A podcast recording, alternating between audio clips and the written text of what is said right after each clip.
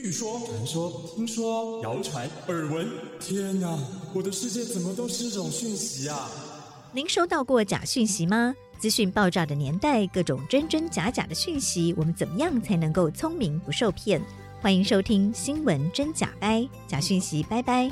我是黄兆辉，这里是由台湾事实查核教育基金会所制作的 Podcast 节目。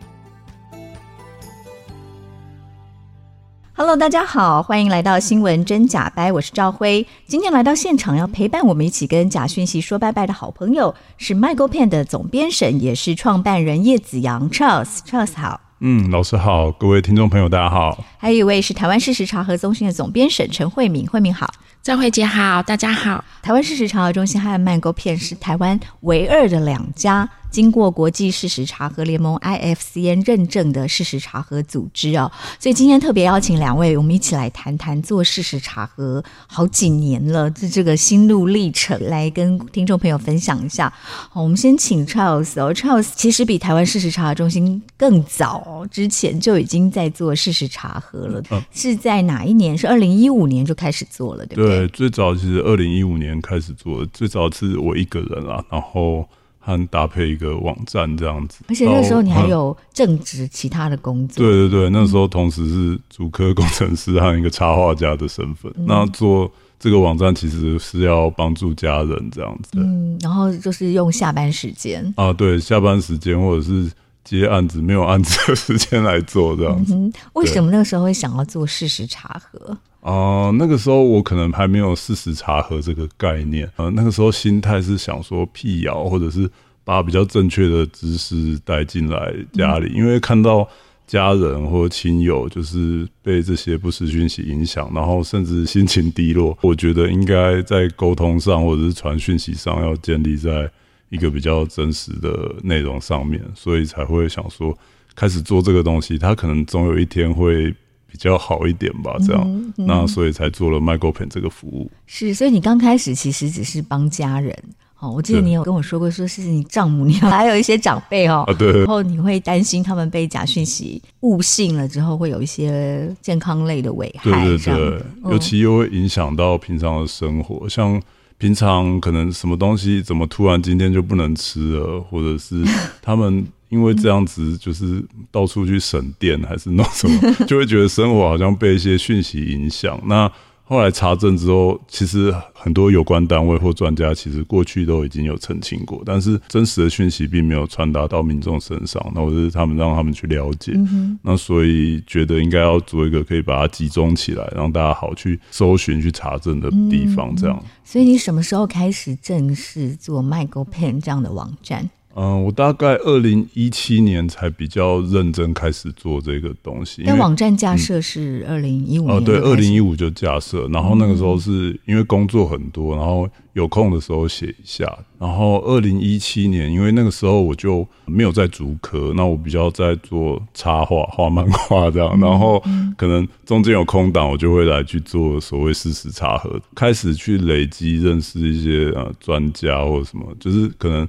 查久了会认识一些人，那有一些有关单位或老师啊、学校，然后开始接触到所谓 fact check 这件事情，这样，嗯，就是二零一七年比较呃，对，在投入这样的工作。嗯、我记得他二零一八年台湾事实查核中心刚成立的时候，我们当时也有找 Charles 有一些讨论，哦、然后当时的几个莱姆酒吐司啦，嗯，嗯，还有这个新闻小帮手啦，嗯、还有有还有 Cofacts 对。嗯就是讨论，其实那时候就觉得很感动哦。可是 Charles 根本也没有任何的经费支持，他就是凭着一股热忱，然后就下班后义务的帮大家做事实查核。哦，对，对，所以呃，也做了从二零一五，然后正式二零一七。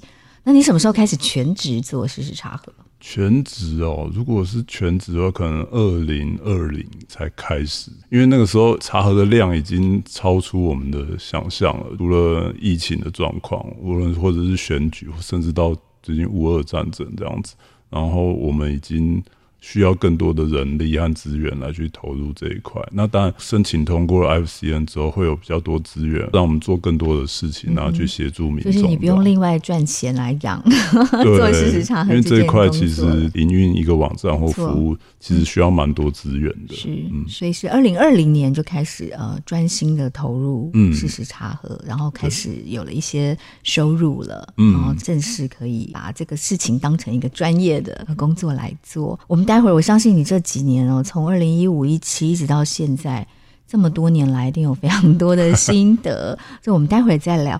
慧敏呢？慧敏是在二零一九年加入事实查核中心，嗯、对不对？对，我在二零一九年的五月开始进入查核中心哦。在进入查核中心之前，我大概已经在德州乡下待了十年。嗯、那在更早之前，我其实在报社当记者。是、嗯。那当我接到这个工作的时候，其实事实查核对我来说也非常的陌生。嗯。呃，我不晓得 Charles 什么时候才接触到，就是哎，这个字不叫辟谣哦，它可能还叫做事实查核。嗯、即便我接到了这个工作，我其实都还很疑惑，因为我会觉得，哇，查证就是一个记者的工作。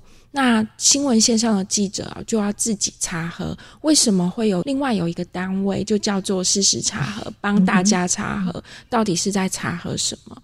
那在呃，就从一九年一路到现在哦，就是跨进这个行业，才慢慢发现说，哦，原来事实查核有很多新的技术、新新的技能，原来它是一个新的领域。那除了所谓新闻的查证工作之外，其实还有。传言有大量的我们在 FB 在 Line 上面，然后在 YouTube 上面。大量的传言，那这些传言都跟查证工作相关。那跟原来传统的新闻行业哦，其实并不会针对这个传言来做查证的工作。我的确是进来之后，才慢慢的感觉到事实查核是一个很有趣的一个行业，而且很好玩。就是也很谢谢，就是老天爷让慧敏出现了，因为当时呃，查核中心这边我。请辞离开到华视之后，我们为了找适合的总编审，其实找了蛮久的，所以有一段时间其实都是我们的董事长胡元辉胡老师自己在兼任哦。但因为我们也不敢乱找人，对不对？这个工作其实第一个压力很大，第二个这个人要够正派。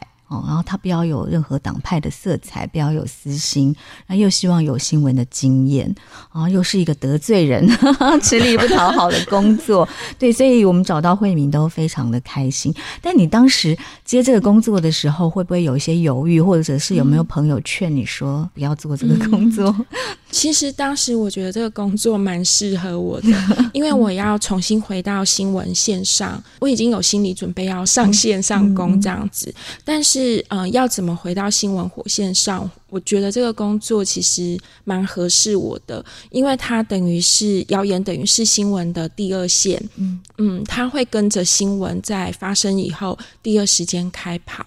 那呃，在节奏上好像比较适合刚回到新闻火线上的我。然后另外一部分就是，其实这是一个蛮全新的领域。那他要有一点点研究的精神，就是边做边摸边学。这个等于就是一个重新的学习。所以对于我重新回来到线上，然后重新开始学一些新的技术啊，做事实查核，其实是一个。很挑战，但是也蛮适合的一个工作。嗯嗯，所以你也是很有广大哈。对 啊，对，应该，我觉得赵慧姐讲对了，就是其实当时应该是广大，就是他问我说：“哎，有没有很担心、很害怕？”那其实当时我们编制也非常的小，也是就是两三个人，对，两三个记者，就是我再加上两个记者。那偶尔还有记者就是流失的话，就只剩下我跟另外一位记者。我们其实。就这样子慢慢增加人，然后慢慢变成一个团队出来的。嗯、那在这个过程里面，其实我们就开始很快的，二零一九年的五月开始接任之后，其实九月就开始打总统大选的选战。嗯、那当时真的就是有一种不怕的精神，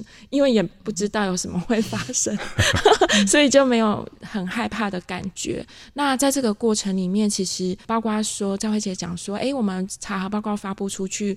会有很大的政治争议，然后会有招致有很大的冲突或者是批评等等。在这个过程里面，其实没有怕的感觉，因为不知道要怕什么，不知道 Charles 自己的感觉是怎么样。我觉得有时候看到，就是因为很早就接触赵辉老师嘛，然后在视察中心在成立，或者是到后面的时候，看到查核中心出的报告啊，因为 Michael Penn 不是什么媒体或新闻业者出身，然后我们就是用我们自己的方式去查证。看到查核中心写的，其实一路过来，我们就是也是学习蛮多东西的，加上参加过很多工作坊什么的，我觉得查核中心写的内容有时候会。呃，超乎我想象，就比较有点义无反顾了，就是跟你拼了，然后就是因为事实确实就是摆在眼前。那但是因为能接受这样硬事实的民众，就是一一开始可能反应不过来，然后说，哎、欸，那安内，然后又再来问 Michael Penn 什么。但但是实际上查核的过程，无论是 Michael Penn 或者是 TFC，我觉得在那个脉络和流程上面都已经算是蛮完整的，而民众也可以照查核中心的方式去查证，所以我觉得。呃，这一块其实可以让大家多思考，我觉得是一个很好的园地嘛，就是一个很好的地方，你可以去在里面找一些资料，这样。嗯，嗯是，我觉得 Charles 很可爱哦，他很客气，很谦虚啊，然后。呃，刚开始我们也蛮多交流的，哦，那赵老师就会说他都是从网络上找讯息，然后我就跟他说，嗯、呃，你要求证当事人啊，然后他就会不好意思 说，我就直接打电话过去吗，或者是什么？但是他也慢慢克服自己的这个、心理障碍哦，就是他说我就直接打电话过去吗？这样，但是你现在也都打电话都没有问题，有的时候会啊，因为最早我好像还有请教胡永辉老师，说我要怎么去打电话或怎么样。然后他会说：“你可能要说你是记者，因为你可能一开始说‘你好，我是 Michael Penn’，他说你是什么单位？然后他会觉得，嗯，这个无论是公家单位或者是专家，他们都会比较，就哎，你这个是到底是哪来的人？没错，没错。因为事实查核中心刚开始我们不叫查核记者，叫查核员的时候，就是常常被挂电话。我不会啦，因为我有自己的人脉。可是我们的查核员打电话去的时候，您好，我是台湾市查核中心查核员。很多人就会觉得你这是要来查什么？对。查税吗？查什么吗？对，所以我们后来才改成查核记者，因为台湾民众还是对于回答记者的问题比较习惯哈。对，对于呃回答一个奇怪的查核员 fact checker。哦，这样子的是是还没有这样的概念，所以 Charles 从二零一五年到现在已经七八年了哦，蛮久了。你觉得最有成就感，跟到现在还是有时候会觉得哎有点伤心难过的是什么？先说最有成就感好了，嗯、可能初期啦，觉得好像太忙了，做这个事情。会怀疑自己，就是我真的要做这样，然后好像又会被骂，然后 家人也会说：“哎、欸，你做这个到底是在干嘛？”这样，就是当初跟我一样在画竹科漫画的时候，家人也不知道我在干嘛。但是我有一段时间停了，呃，大概两三个月，然后民众就会开始传讯息，就是关心你啊，甚至想要。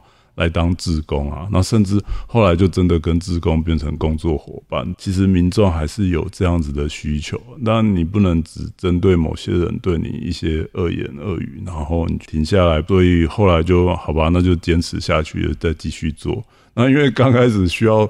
自掏腰包啦，你就无论是像 Line，你要群发或什么，你就要花钱做投放。一方面可能初期可能还好，人没那么多，但是到后面你粉丝数和人数变比较多的时候，你就可能要花更多资源投入在这个上面。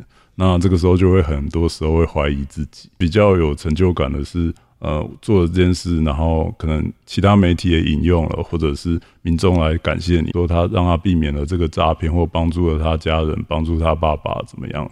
然后那个时候我就觉得这个东西还是非常的有用。一开始民众不敢报警，然后他可能透过你，然后去联络到有关单位或者是对的人，让他去解决他目前遇到的困难。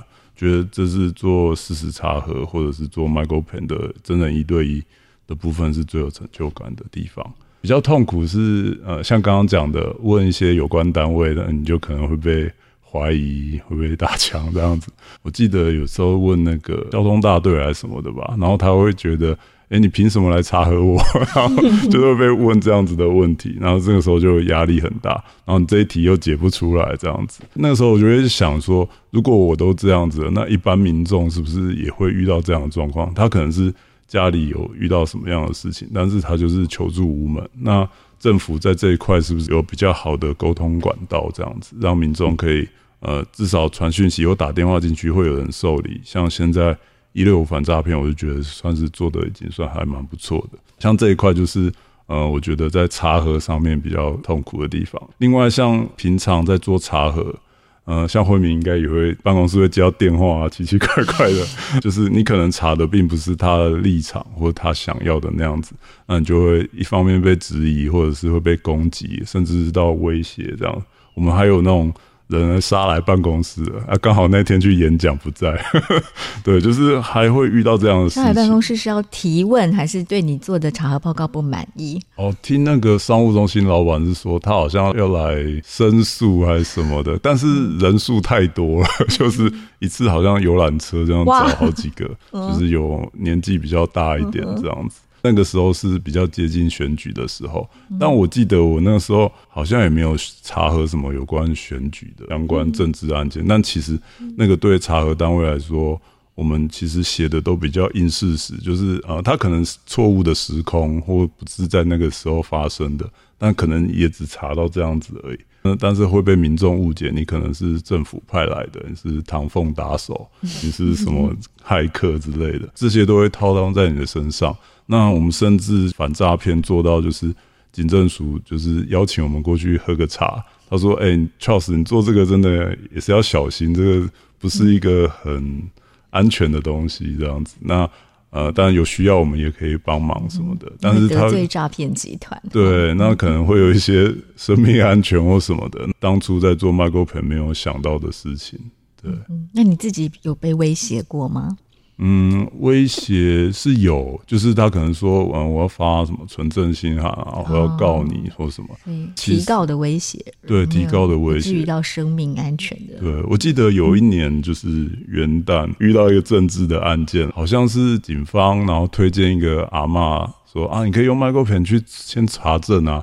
然后那阿妈就在电视上就哭哭啼啼，警方要求那个民众用麦克风还是什么麦克风就变得好像是一个检举你啊、查核你的一个人或什么的。但是实际上那个只是可能只是机器人聊天机器人，他去找你的查核报告或什么。然后我们的真人一对一也是。只是你来问问我们问题，然后我们去依那个事实查证的东西，然后这些资料其实绝对不会传给警方或政府单位。对，然后我们也不会收集民众的什么，除非是你主动传给我们，像呃 TFC 的机器人、MyGoPen 的机器人都没有办法在群组里面直接跳出来或什么，也没办法收集民众的东西，都是。民众主动一对一传过来，我们才会知道是什么。是，其实也不会留下大家的个资，对，也不会去跟警政署通报说，哎，这个人在传假讯息，这些都不会的，就是单纯只是为民众服务、解答疑惑。对，就会被误会，然后就会有点难过这样。嗯哼哼，我自己是在做完关系机场事件报告的时候，不只是我，我们的查核记者都遭受到生命安全的威胁，因为就会有一些比较死忠的某一派的人物，就会觉得。说，哎、欸，你们那个是不是东厂啊、侧翼啊？然后你们怎么可以查这个？就是你们去死一死啦，或者是什么？有一些走路要小心啊，诸如此类。所以我们有查核记者很忌惮在媒体前曝光，嗯，对，所以就是有生命安全的这样的威胁。那慧敏呢？慧敏也谈谈你做过这么多查核报告里面，有没有哪一则引起一些比较大的争议，然后甚至让你感觉有生命安全的威胁，嗯、甚至有民众真的有这么不理性的威胁过？嗯，我我倒是觉得说，在台湾没有到生命安全，嗯、但是基本上就是查核中心没有避讳政治议题。那大家可以想象说，其实查核中心也被民众期待说，我们在一些很重要的政治事件里面，比如说总统大选。然后到公投、美国大选，那到最近的乌俄战争，这些很重要的议题里面哦，就是查核组织的扮演的职能应该要出来。那不是只有我们自己对自己的期待，其实民众对我们也有非常高度的期待。如果我们的查核时间点就是比如说，诶呃，公投的季节已经要到了，为什么你们查核报告都没有一题跟公投相关？嗯，那不是不相关，可能是我们还在很努力的查，还没有出来。那但是民众其实已经开始会有批评，嗯、然后甚至觉得说你们都不敢查这样子的压力，这样子。那在这个过程里面呢，其实大家也可以想象，我们是在各个政党、各个政治人物在对决的过程里面，其实我们的查核报告是要能够端出来、走出去，它要是重要而有分量的议题做查核。那同时，嗯、呃，我们的查核报告也要立于不败之地。那其实是有蛮多的挑战，就是我们选题要非常的重要，嗯、然后是大家共同关注的议题。这个传言的确影响到了大家，影响到了公共讨论，所以我们必须做查核。那在查核的过程里面呢，又能够用事实来服人，然后让各方呢，我们端出来都不会有任何觉得说这个东西很不扎实，所以我们有特定的立场。那当然之后呢，各方也会有解读哦，每。个不同派系的政治人物，他看到了我们的查核报告，也会自己再重新的检说啊，那个这个查核报告就是在说什么，也非常考验读者，他能不能从查核报告里面读到资讯以后，自己去做判断。但是也有大量的读者，其实他已经有特定的政党立场了，所以也会引起很大量的批评。那在这个过程里面，我们其实就收集到各种标签，所以有时候我们的标签就是绿营。然后就是我们被说是什么金溥聪啊，有的时候是绿营的侧翼 东厂，对不对？有时候是蓝营金普聪的人马，对对对，有时候甚至是这个。中中共的同路人，对，或者 台湾价值不足，所以在这个过程里面，其实也蛮有趣的。正因为我们在不同的事件里面收集到不同的标签，有时候还很错愕，就是哎，明明这个礼拜是蓝营出来开记者会，然后批评我们，那为什么到下个礼拜又有另外一组人马跳出来说我们是民进党，我们是绿营？然后其实这中间就自己也觉得很很好笑。那在这个过程。里面当然一开始会有一些压力，那那个压力是说我们的东西到底够不够扎实，能够经得起考验？那有没有更详实的做法、更严谨的写法，让各方呢都能够理解？那我们在这个过程里面，其实有一些成就感。这个成就感其实是来自于，嗯、呃，我们还是看到了有一群理性的选民，或者是理性的公民，嗯、那他们愿意在查核报告里面。很认真的看完以后跟我们讨论，或者是很认真的看完之后呢，你会感觉到这个公共讨论其实是有实际数据、有实际事实的一种好的方向的讨论。那我们的确看到了这样的一群读者出来，那这群读者有时候会让我们很惊喜，因为我们的查核报告其实非常难读，呃，有很多的专业术语啦，或者说技术门槛。有时候是连我们记者自己在写、在读的时候，其实也是是很费功夫。那我们都能够从读者的回馈里面哦，看到我们的问题来跟我们讨论，或者说他们还用自己的专业来做回应，让我们再去做第二次的查证。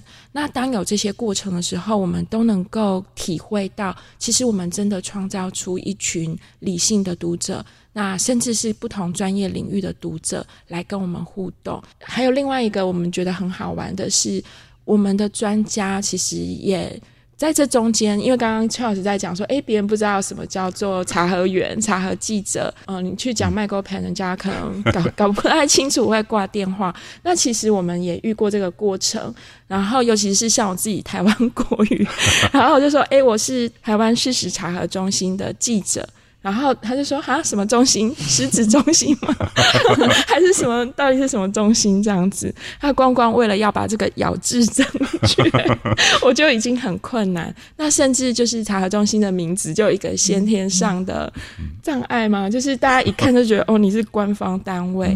那我们还必须要解释我们是什么样的民间单位，这样子。另外，我们的专家群哦，其实经过这个过程，也开始跟我们有很好的回。会，那比如说我们最近呃有一位查核记者，他采访了屏东的老师，那这位屏东的老师就协助我们查核记者在判断林乡，就是判断说某一个谣言里面哦。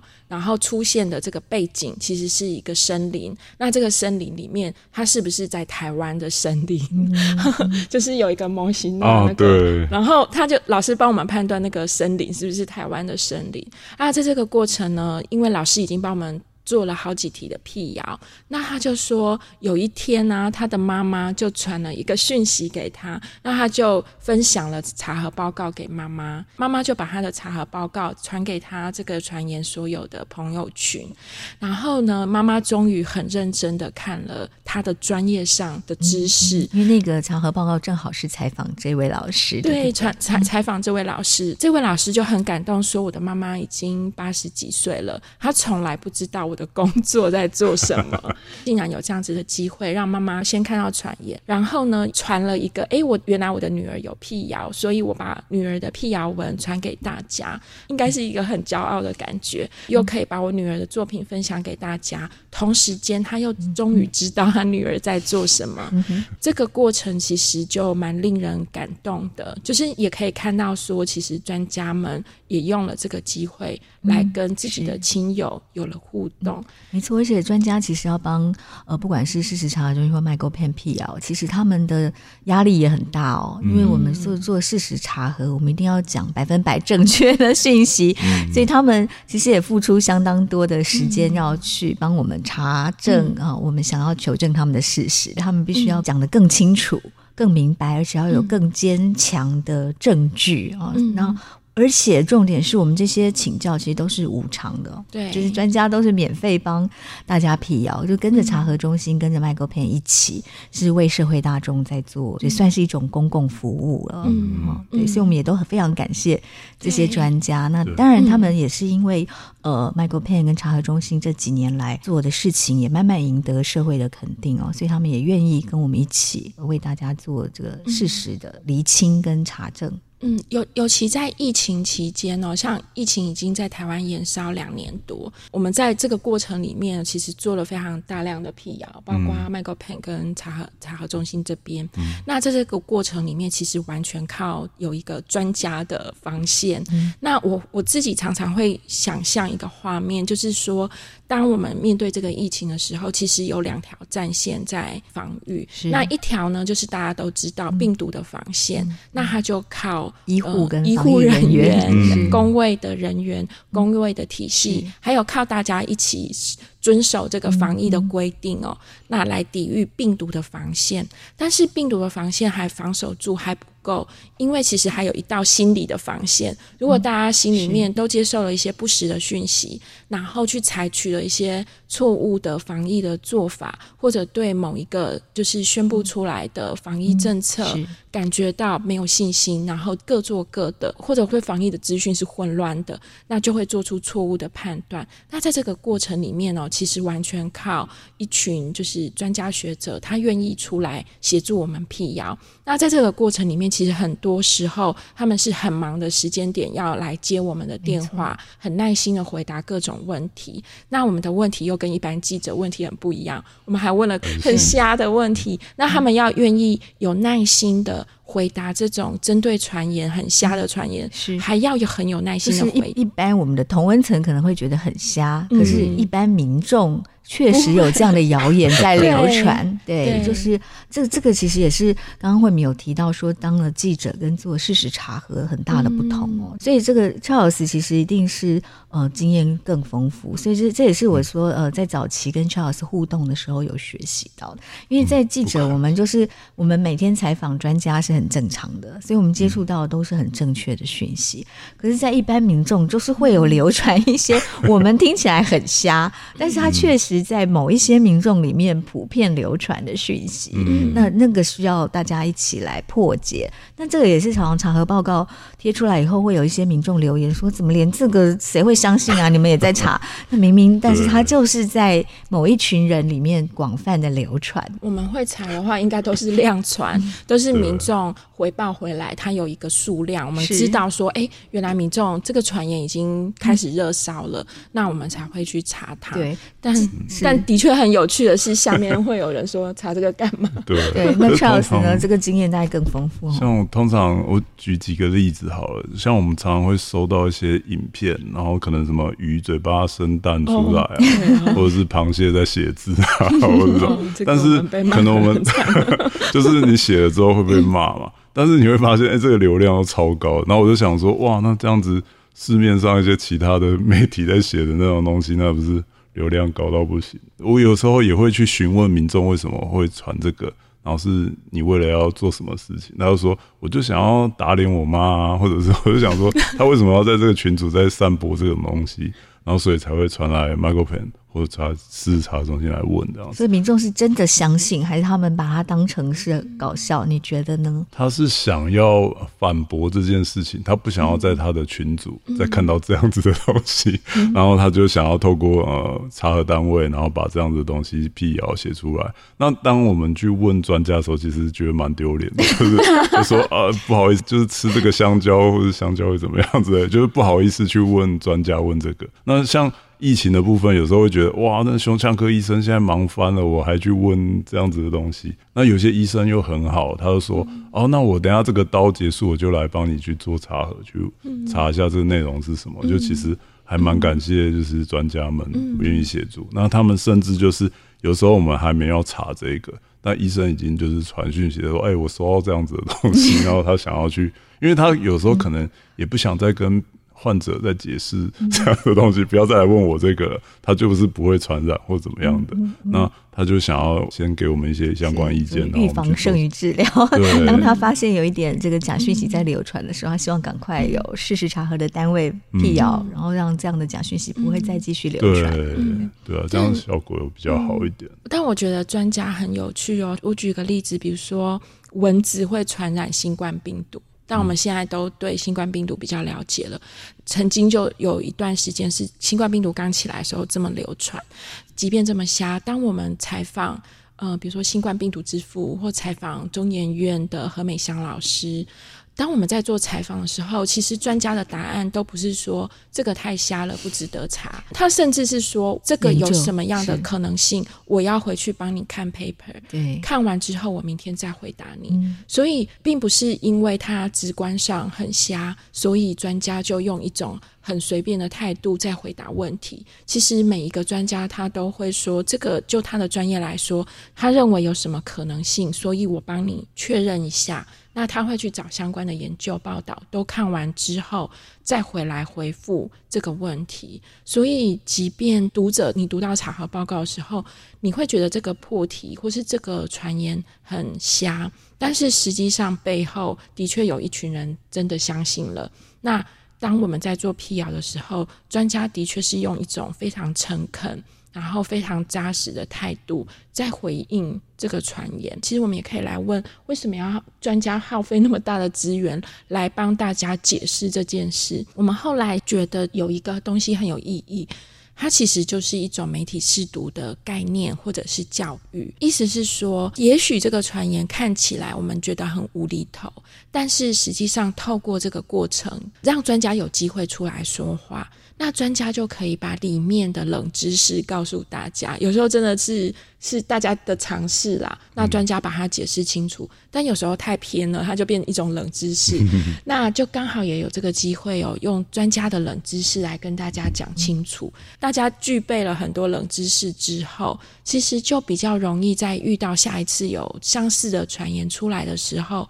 你就有一个知识的力量可以去对抗这个传言，因为你对这件事情知道的很多很深。那专家也上次也跟我们讲，分析里面所有的细节、所有的知识了。那在这个过程里面，呃，其实我们要再去判断下一个传言就会很容易。是，其实我自己就觉得，像这样子的假讯息流传。对于一些专业知识，其实也是一个考验哦。其实就像是我们在学习的时候，常常是透过写考卷发现，哎，原来这个我不会。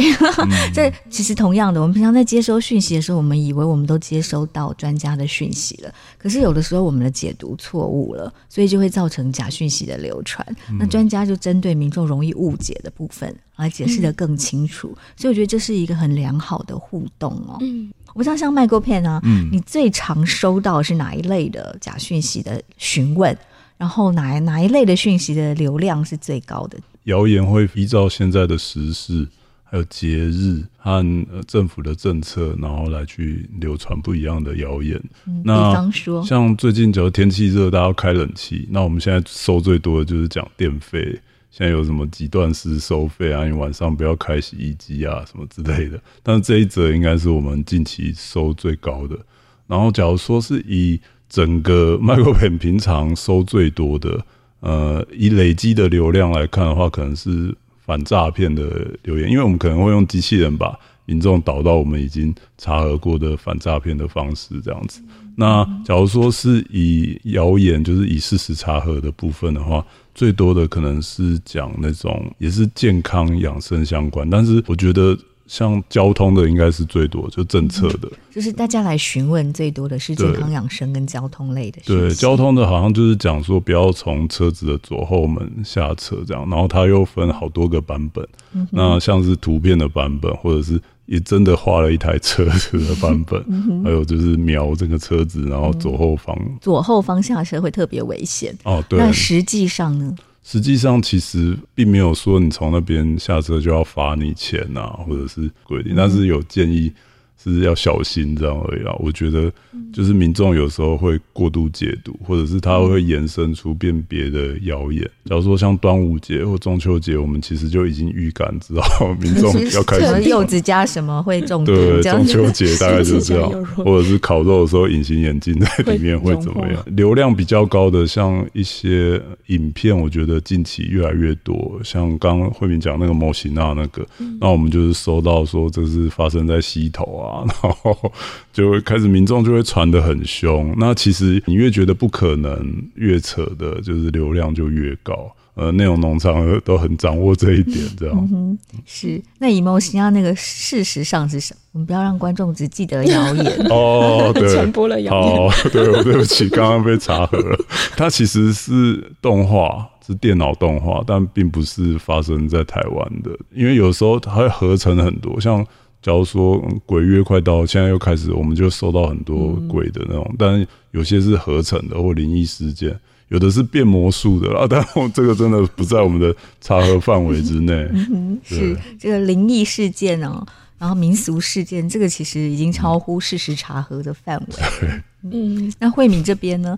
你事实查核目前收到比较多的检举是哪一类的讯息？嗯，我我们比较不会说检举，因为我们会说民众提报。因为事实查核中心我们也有一个聊天机器人，那另外我们其实还接了真的假的谣言资料库的资讯，所以我们其实有一个 LINE 的群组。那主要都是有高度媒体试读意识的读者，他们在自己的赖群组收到资讯，觉得很可疑，那就会提报到我们的聊天机器人或者真的假的谣言资料库，那我们就汇整这些资料库的讯息之后。作为说，诶，我们应该是查哪一些大家正在关注的题目？那查核中心除了这个赖的群组的题目之外，其实我们也还会再看 FB 啊、YouTube 之类的传言，因为我们查的生活类还有交通类都是民众最关心的。那疫情期间呢，其实很有趣，我们疫情的传言还有收到疫情的这个民众到底有多少回报？其实它跟我们的疫情有一个节奏相符的数字，你可以从这个曲线里面来看我们台湾社会的疫情，但是他要怎么看呢？他其实是要看民众对疫情焦虑的指数有多高，它有点像是焦虑的温度计。像呃疫情刚开始发生的时候，提报数字就会上来。随着民众对这件事情很不了解，或者是很焦虑，那传言就会很多，数字就会可能是平时的五六倍，甚至六七倍这么高。那等到对疫情慢慢的越来越越掌握了，那都维持在高原期，其实数字还没有下来哦。可是民众的焦虑已经慢慢的缓和，因为他觉得事情就是这样，每天就是大概这个数字，大家感觉比较能够掌握了。那提报的数字民众的传言就会慢慢的下来。嗯、所以民众的提报就是一个我们社会在测试对某一个议题了解度够不够，不够的话，那个提报数字会很多。还有对一个议题有很深的焦虑，那有这个很深焦虑的时候，提报数字也会上来。那除了这个之外，我们会开始看一些跟选战有关的议题。嗯、最近我们也感觉到了，大概在二零二零年总统大选期间或者之后，相关的一些政治类的不实讯息，其实我们都发过查核报告。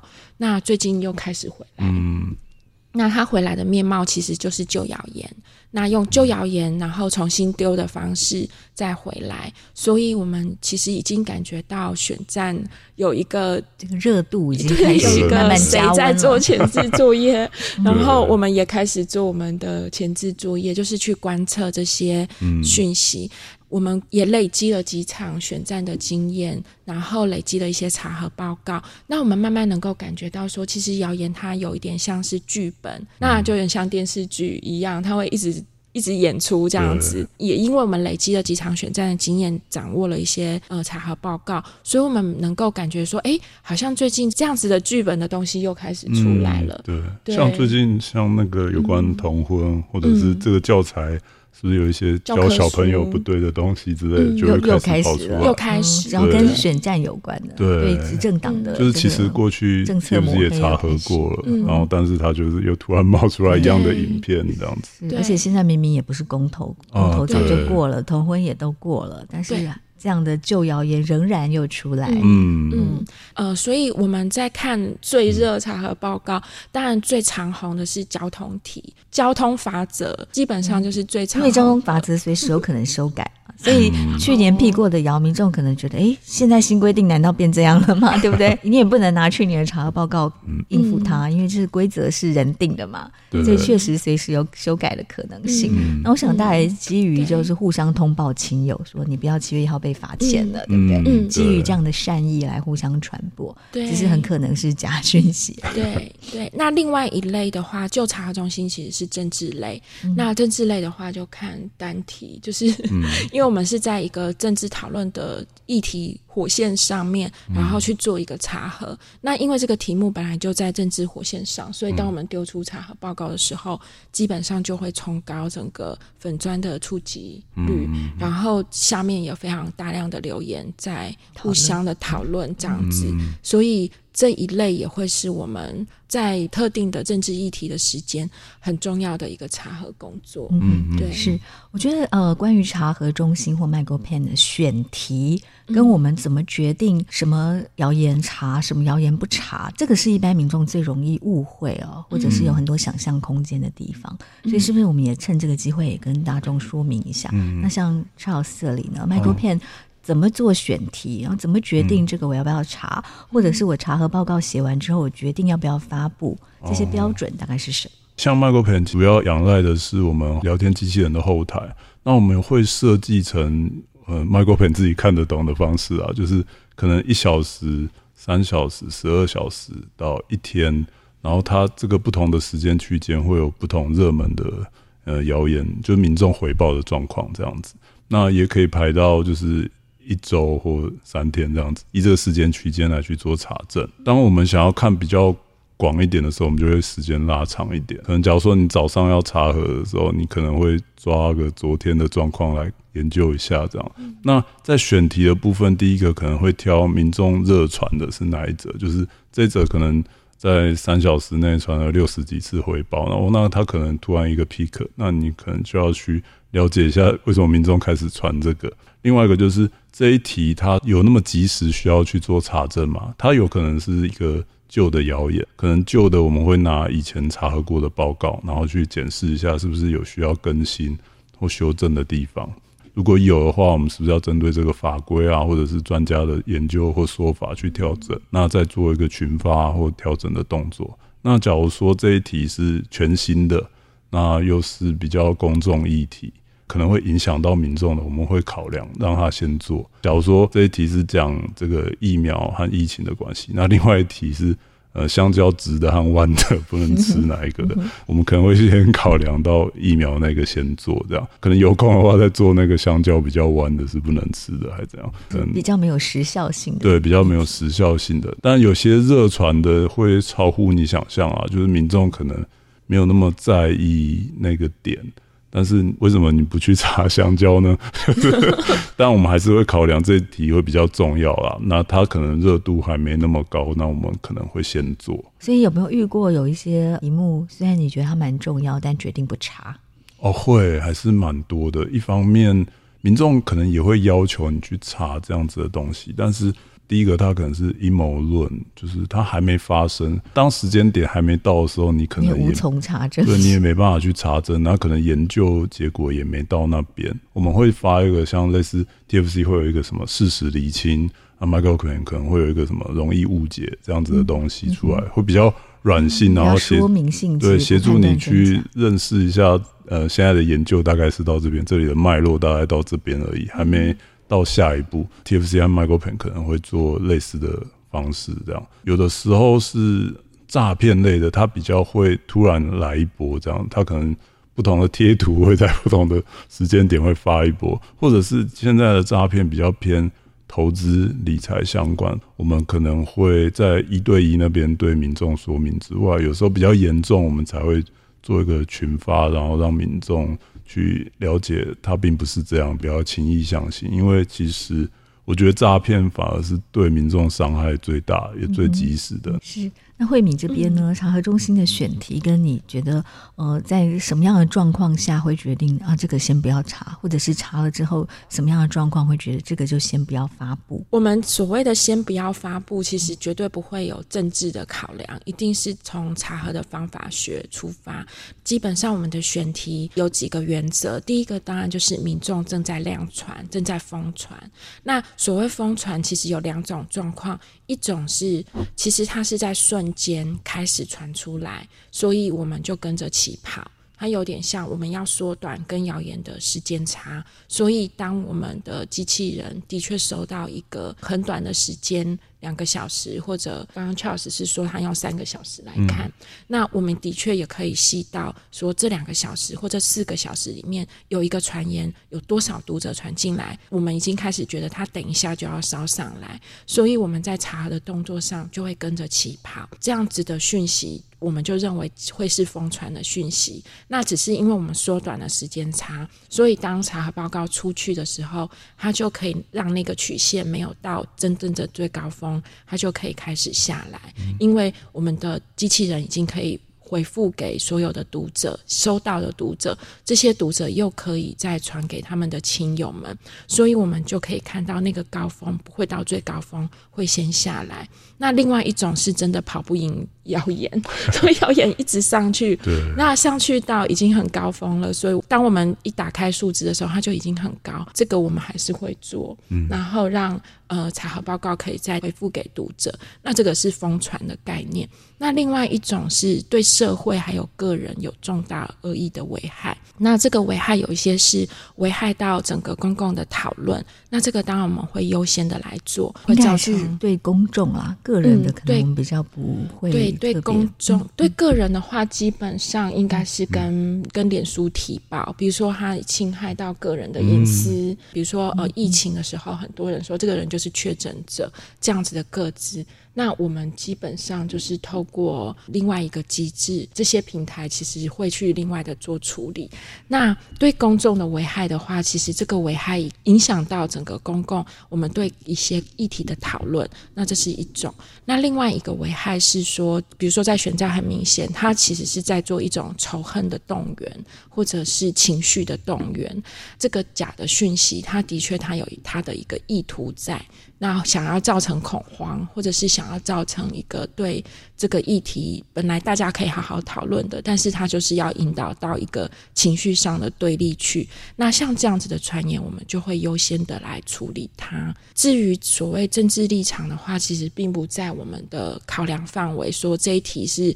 发布出来会得罪蓝营，那一题发布出来会得罪绿营，所以刚刚开始就说很义无反顾，就是两边都得罪，或是因为它不在我们的考量点里面，所以。我们还是一样会发布。但是我们现在会有一个技巧，技巧就是说，对对对，我们的技巧就是说，我们在打选战的时候，慢慢也累积出一些经验，不能够一直都是生活题。我不知道是不是跟我们读者比较相关，就是打选战不能一直都是生活题，嗯、也不能都一直是政治题。其实我们在这中间需要有一点交错的感觉，对，只是生活题，民众也会不满意，说明明选战这么热烈，你为什么好像当没有这回事？对对对，就是一直都是政治题的时候，大家会觉得你是不是为了政治而服务？对对，所以这中间其实是大家对查核中心的一种期待。查核中心的确，大家有一个。期望在那边，哦，对，对，所以我们在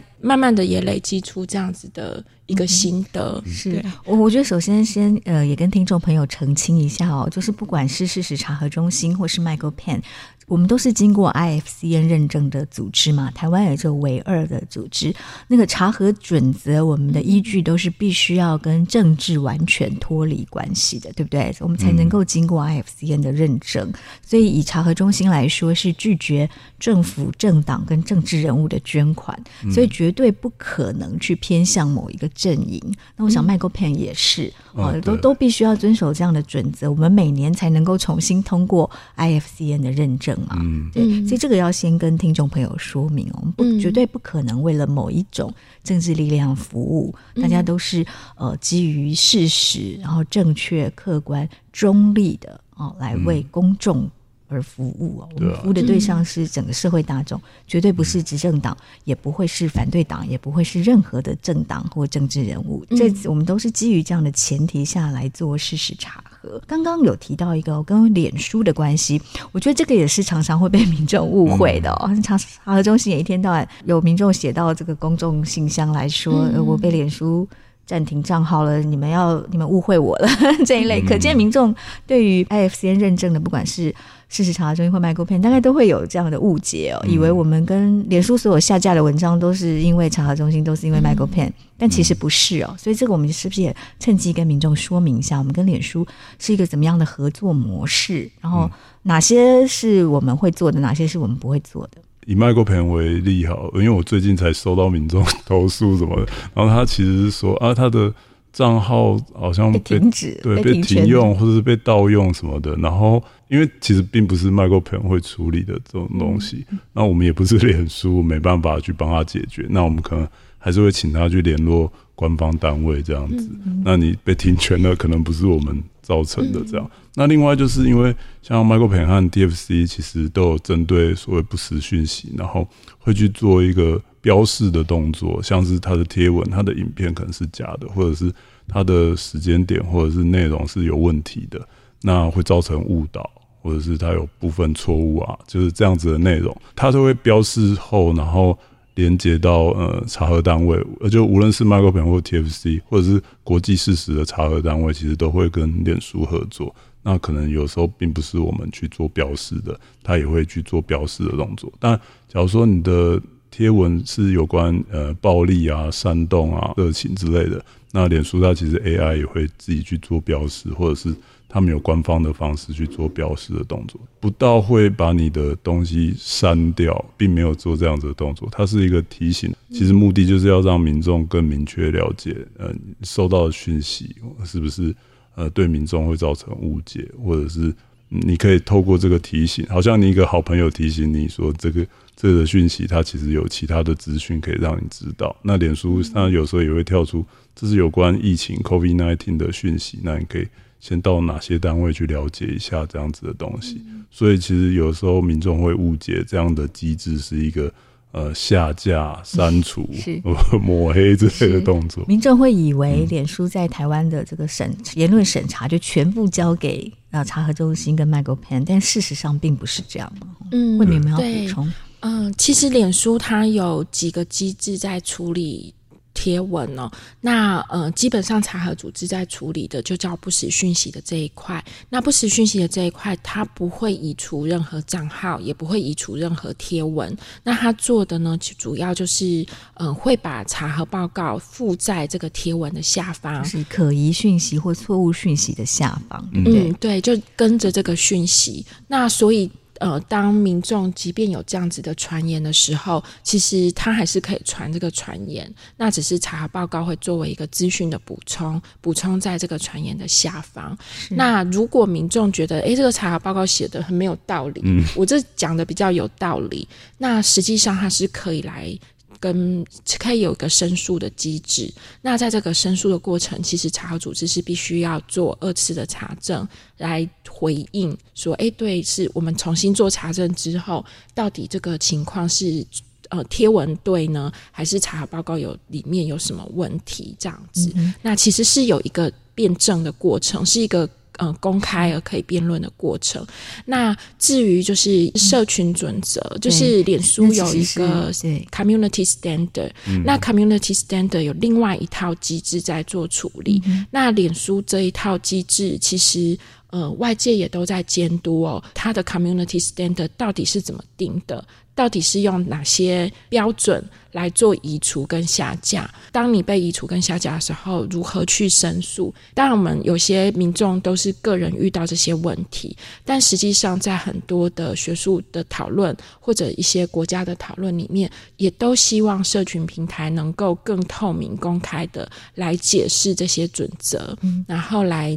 讨论这些准则的执行，是然后有没有不恰当的地方？对，也就是说，呃，脸书在全球跟 IFCN 认证的这个事实查核组织的合作，仅止于哦，我们把不实的讯息是我们查核过的，然后同时附在这个脸书贴文相关的不实讯息下面，但并不会让我们觉得错误或不实的讯息下架。或者是贴不出来，对不对？这个讯息它还是会在，但是旁边会附上一个查核报告，跟你说这个已经被。国际事实查核联盟认证的查核组织认证为错误或可疑，或者是部分错误，然后会贴一个像萨隆巴斯的这个标签，告诉你说你可以点进去看。其实那个目的是要让民众在接触到错误讯息的同时，他也知道说你要提高警觉哦。已经有国际认证的组织认为这个讯息是有错的。哦，但你可以同时看到两个不同的讯息，让民众自行判断。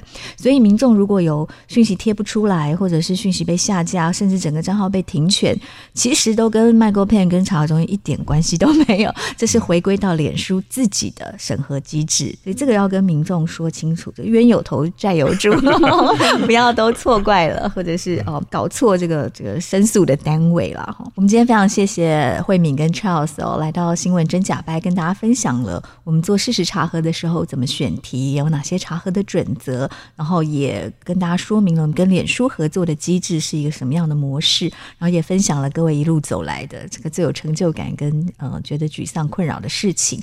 我们还有很多问题想要跟两位请教，包括呃我们从俄乌战争、从疫情这两年来。我们看到了哪些台湾社会很特殊的现象，以及我们怎么跟国际合作？我们再继续来跟听众朋友分享。谢谢，谢谢慧敏，谢谢 Charles，谢谢，谢谢大家，谢谢收听《新闻真假掰》，这里是由台湾事实查核教育基金会所制作的 Podcast 节目。我们将陆续邀请各行各业的朋友来畅谈媒体议题，陪您一起增强对假讯息的抵抗力，让我们都能和假讯息说拜拜。欢迎您订阅留言，告诉我们您的意见和观点。如果您喜欢这个节目，别忘了给五星好评，也帮我们多多分享哦。